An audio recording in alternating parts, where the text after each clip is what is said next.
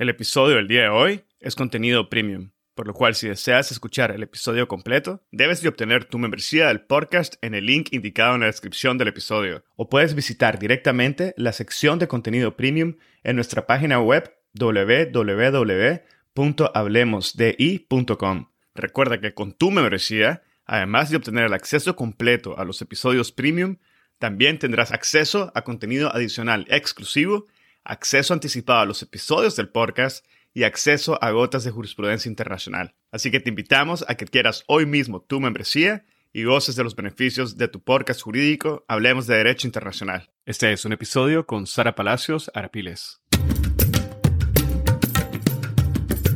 Bienvenidos a Hablemos de Derecho Internacional. Mi nombre es Edgardo Sobanes, abogado y consultor jurídico internacional. En cada episodio tenemos a un invitado o invitada especial que nos inspira y comparte sus conocimientos y visión única sobre distintos temas jurídicos y políticos de relevancia mundial. Gracias por estar aquí y ser parte de HDI. En este episodio tuve el gusto de conversar con Sara Palacios acerca de la esclavitud.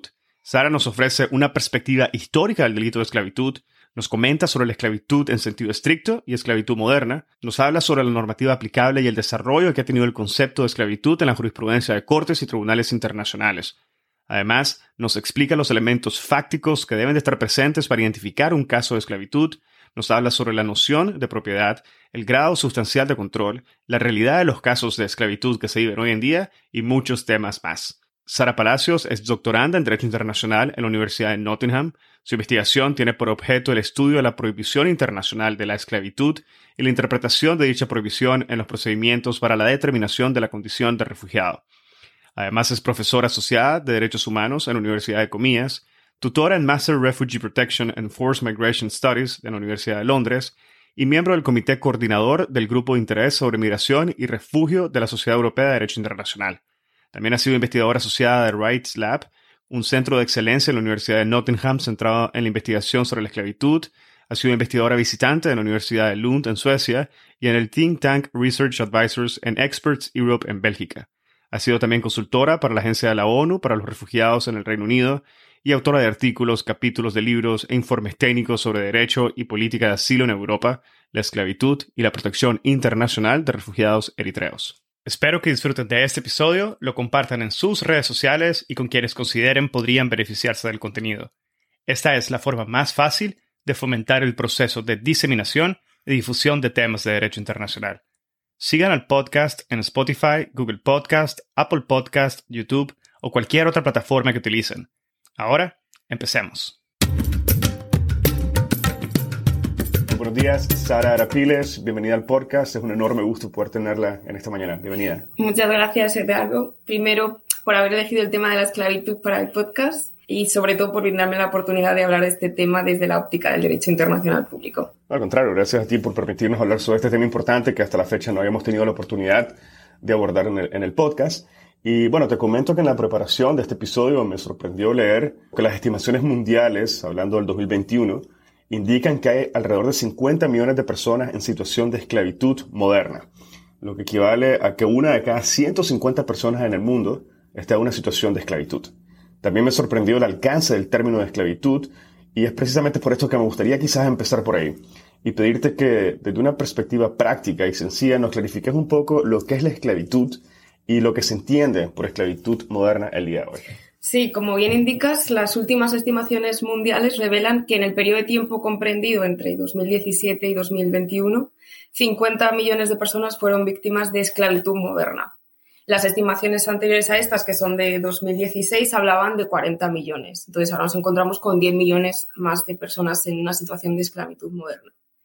Estas estimaciones, que son elaboradas periódicamente por la Organización Internacional del Trabajo, la Organización Internacional para las Migraciones y la ONG australiana, australiana Walk Free, para la cual, eh, de hecho, trabajé hace unos años en un informe paralelo a estas estimaciones, cuantifican la esclavitud moderna, pero no la esclavitud en sentido estricto. Y entienden por esclavitud moderna no solo la esclavitud, sino también un concepto de eh, jurídicos específicos y diferentes, como pueden ser los trabajos forzosos, la servidumbre, la servidumbre por deudas, la trata de personas o los matrimonios forzosos. Y además, estas estimaciones se centran sobre todo en los trabajos y matrimonios forzosos. Entonces, tenemos unas estimaciones de cuántas personas a nivel global son víctimas de estas otras formas de explotación, pero no de cuántas personas son víctimas de la esclavitud per se. No solo estas estimaciones utilizan el concepto de esclavitud moderna, desde hace un par de décadas este término es comúnmente utilizado en estudios de explotación de seres humanos por organizaciones internacionales, ONG y sobre todo por los medios de comunicación y el público más en, en general. Y engloban todos estos fenómenos ilícitos a los que me refería antes, los cuales, a diferencia de la esclavitud moderna, que carece de definición jurídica tanto a nivel nacional como regional y global, sí están definidos eh, por ley. Los trabajos forzosos, la servidumbre, la trata de seres humanos, el trabajo forzoso infantil, entre otros, están todos definidos y regulados por diferentes convenciones y protocolos de las Naciones Unidas. Y aunque tienen puntos en común, son conceptos jurídicos diferentes que además establecen diferentes obligaciones que los Estados deben cumplir. Entonces, desde la perspectiva del derecho, englobarlos todos bajo un único, término o expresión, el de la esclavitud moderna, es problemático, al menos desde, desde mi punto de vista. Y como mencionaba antes, la esclavitud moderna no es un término jurídico, mientras el, que el de la esclavitud en sentido estricto sí lo es. Y por lo tanto, las dos nociones no se sitúan en el mismo plano conceptual. Sí es cierto que en Reino Unido y en Australia en los últimos años se ha adoptado eh, legislación nacional sobre esclavitud moderna, pero sin definir este término. Lo utilizan como un término general de manera similar a como lo hacen las estimaciones globales, que engloba diferentes formas de, eh, explotación, todas ellas diferentes y definidas de manera diferente, pero no define el término eh, esclavitud moderna. Es un término general que engloba todas estas otras formas de explotación. Y volviendo a la pregunta de qué es lo que se entiende por esclavitud en sentido estricto hoy en día, pues se entiende lo mismo que se ha entendido durante el último siglo, al menos en el marco del derecho internacional. Por primera vez la esclavitud se definió en la Convención sobre la Esclavitud que fue eh, adoptada en Ginebra en 1926 por lo que fuera la Sociedad de las Naciones, que es la precursora de las Naciones Unidas, y define la esclavitud como, y cito, el estado o condición de un individuo sobre el cual se ejercitan los atributos del derecho de propiedad o algunos de ellos. Esta definición, que ahora ahondaremos eh, en ella, ha sido posteriormente incluida en otros dos tratados internacionales. Primero, en eh, el Tratado eh, para la Esclavitud suplementario sobre la abolición de la esclavitud y prácticas análogas a esta, de 1956, y también en el Tratado de Roma de la Corte Penal Internacional de 1998.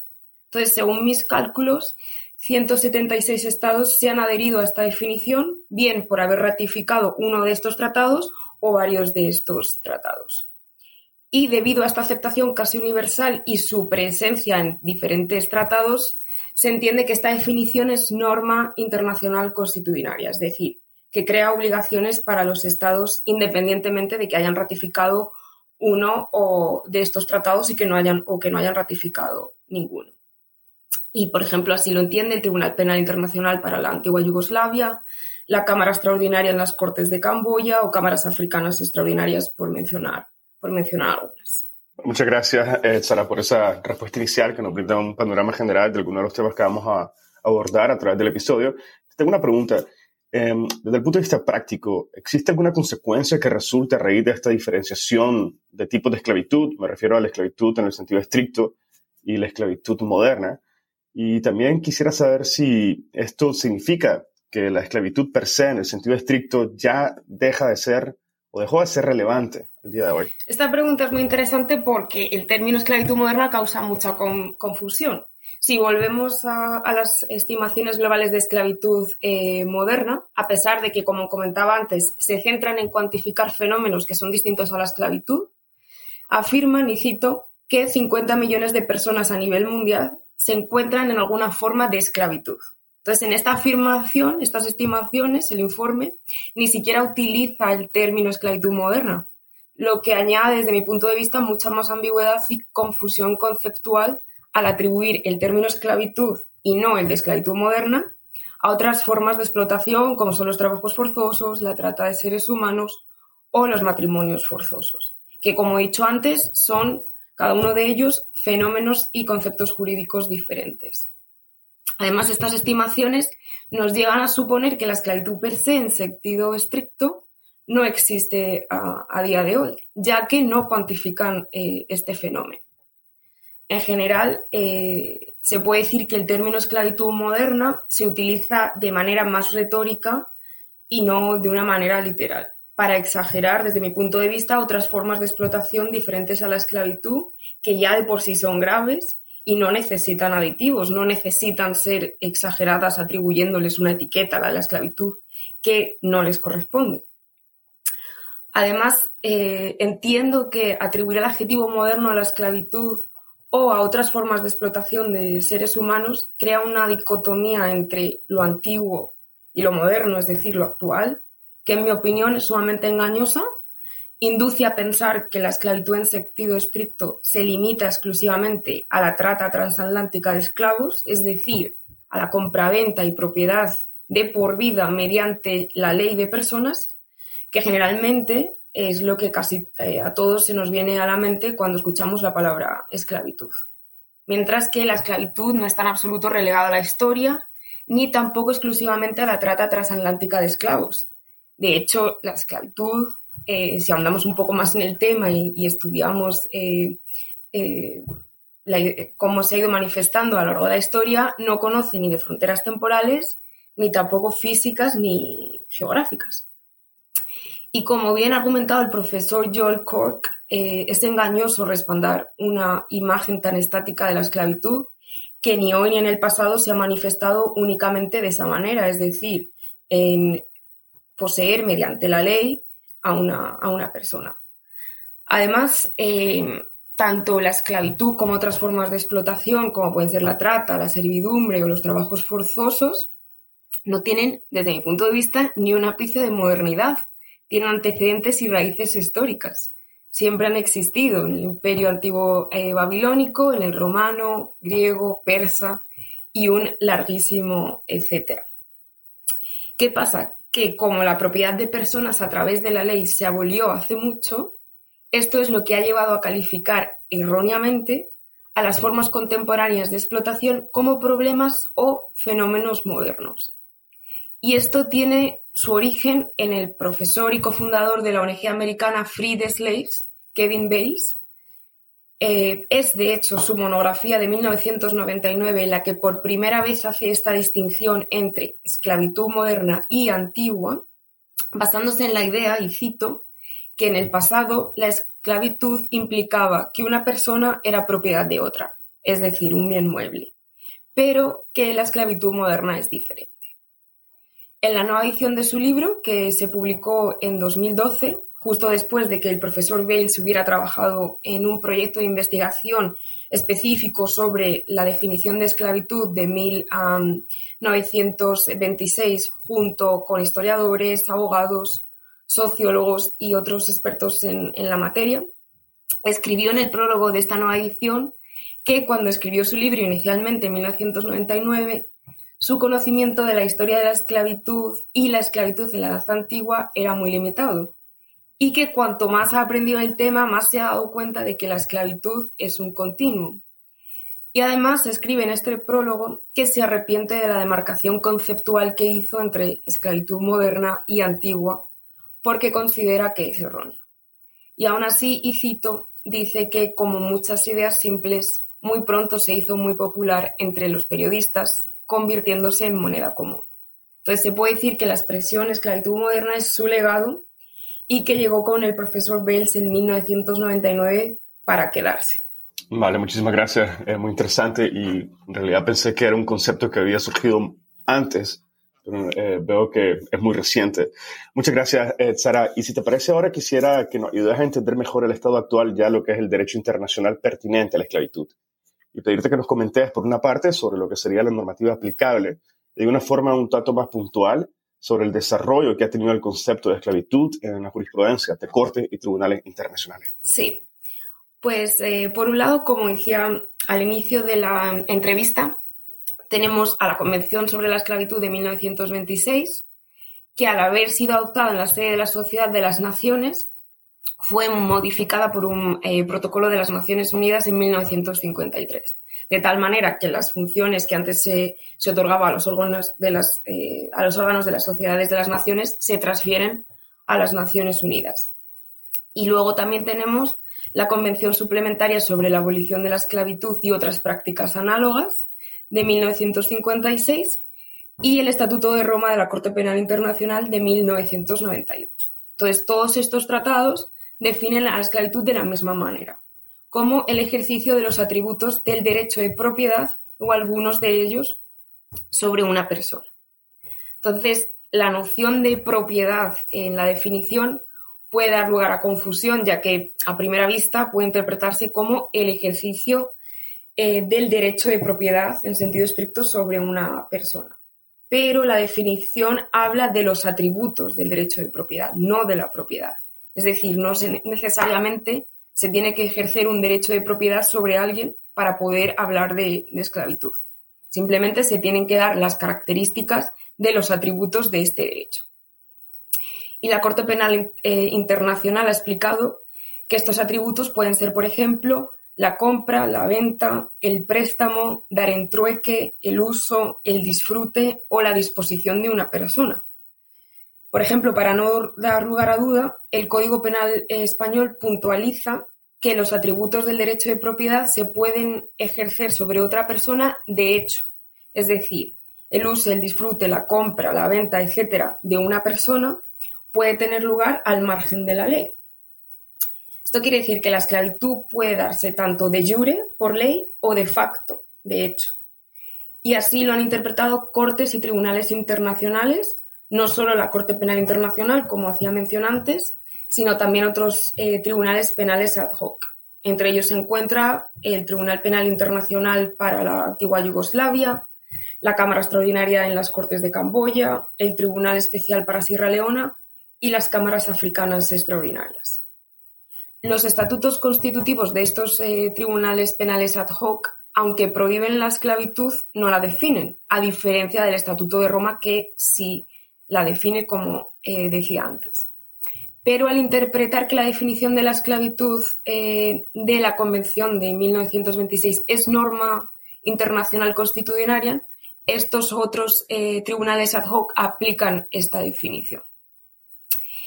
Y por otro lado, tenemos el derecho internacional de los derechos humanos, que también prohíben la esclavitud, aunque no definen este concepto.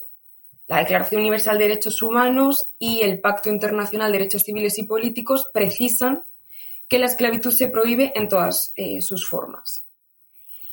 He revisado, eh, he estado en los archivos de las Naciones Unidas eh, en Ginebra y en los archivos de lo que fuera la Sociedad de las Naciones y he revisado en profundidad todos los trabajos preparatorios de estos dos instrumentos para determinar el sentido de esta expresión, todas sus formas, ya que entendía que era ambiguo. Y entonces revelan que la expresión todas sus formas hace referencia tanto a la prohibición de la esclavitud jurídica, es decir, a la prohibición de leyes que permiten la esclavitud y a la costumbre, la prohibición de la esclavitud de hecho, de facto. Lo que quiere decir que el derecho a no ser sometido a esclavitud, tanto de jure como de facto, entra dentro del ámbito de aplicación de estos eh, instrumentos internacionales. Y luego a nivel regional tenemos los tratados de derechos humanos que también prohíben la esclavitud y en particular tenemos a la Corte Interamericana de Derechos Humanos, que en un caso contra Brasil de, 2016 y el Tribunal de Justicia de la Comunidad Económica de los Estados de África Occidental, en un caso contra Níger de 2008, han aplicado la definición de esclavitud de, de 1926 a los hechos del caso. Es cierto que la jurisprudencia en relación con la esclavitud de tribunales de derechos humanos es bastante escasa y sobre todo si la comparamos con la jurisprudencia de tribunales penales internacionales. El Tribunal Europeo de Derechos Humanos, por ejemplo, no se ha pronunciado hasta la fecha claramente sobre los criterios para la calificación jurídica de los hechos como esclavitud, lo cual llama la atención y creo que según continuemos la conversación habrá oportunidad de, hablar un poco más de esto.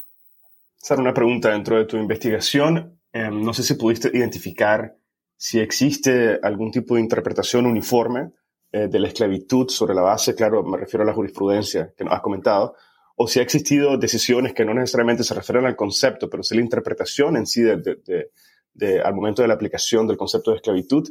Eh, no sé si han, eh, existen jurisprudencias que han sido contrarias entre sí. Básicamente lo que quiero, lo que quiero clarificar es que si existe alguna uniformidad en la interpretación a través de los diferentes foros judiciales, sean regionales o internacionales.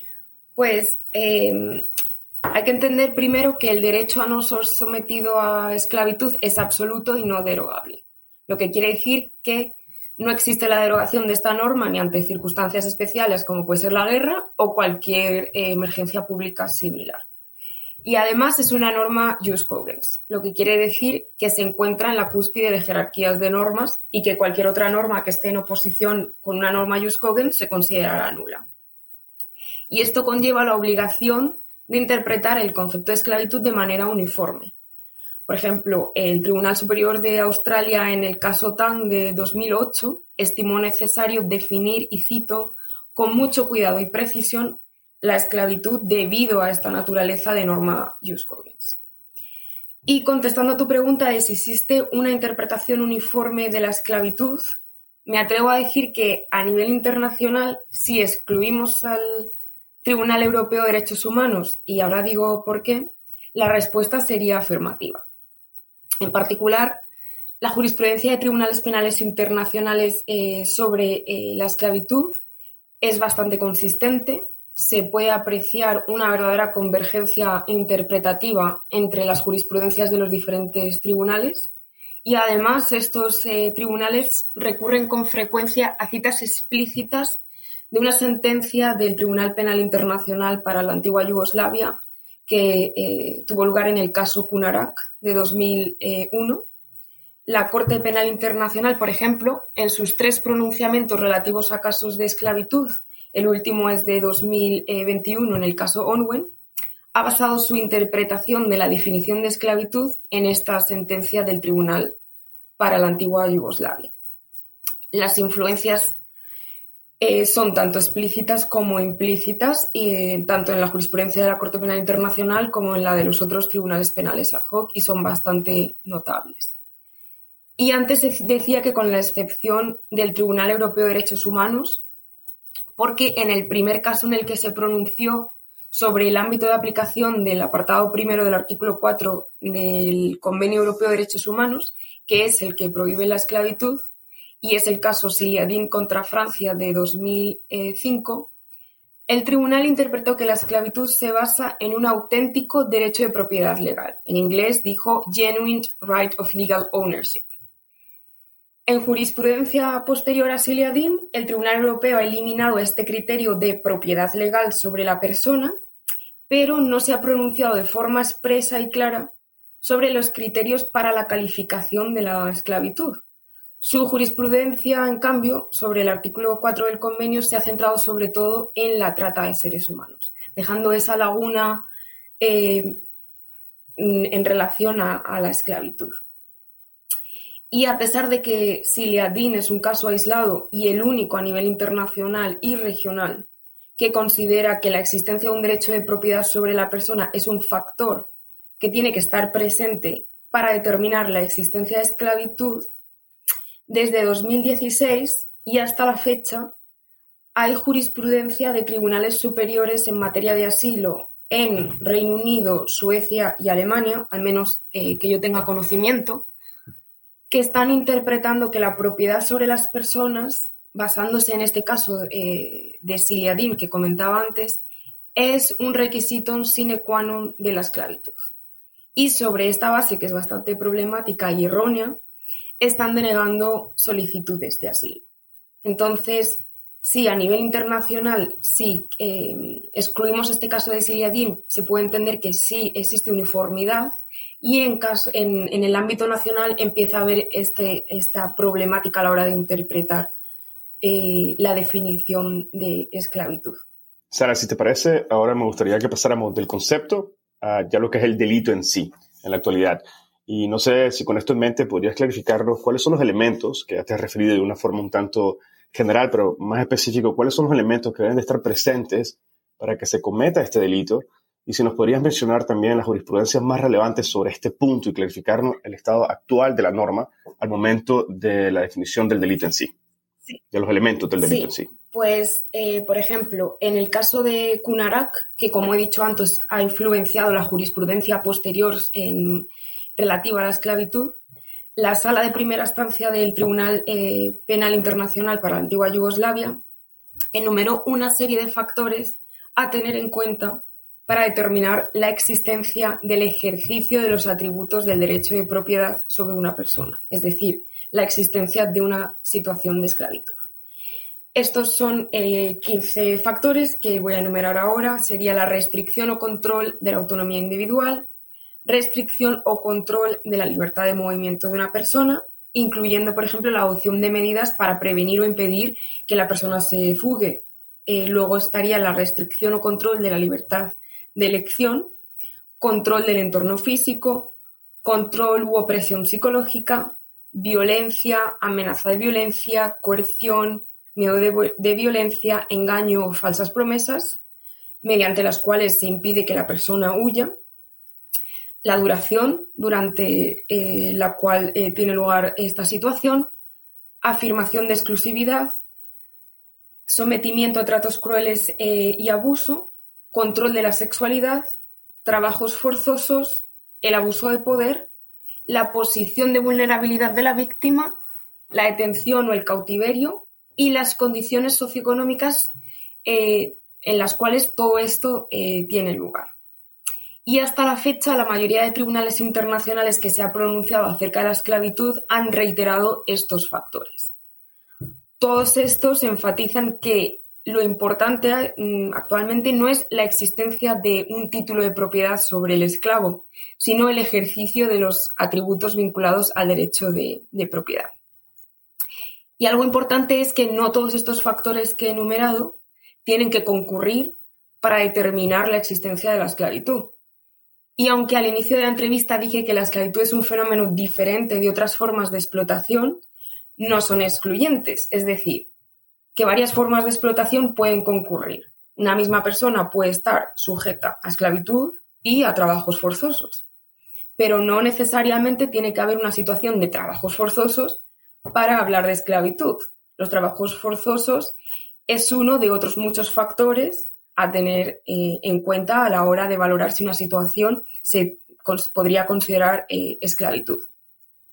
Y esto lo explica muy bien, por ejemplo, la Cámara Extraordinaria de las Cortes de Camboya, en el caso Dutch de 2010, dice que un tribunal, ante todo, eh, tiene que identificar los factores de los que hablaba antes, a lo que el, tribunal llama un análisis multifacético, para determinar si se ha reducido a la persona a lo que llama un estatus de mercancía, es decir, hasta el punto en que esa persona puede ser utilizada para cualquier fin, por ejemplo, fines sexuales, fines de explotación, de extracción de órganos o incluso reducción, eh, reeducación perdón, para ganar adeptos, eh, el régimen de turno eh, que haya en ese momento.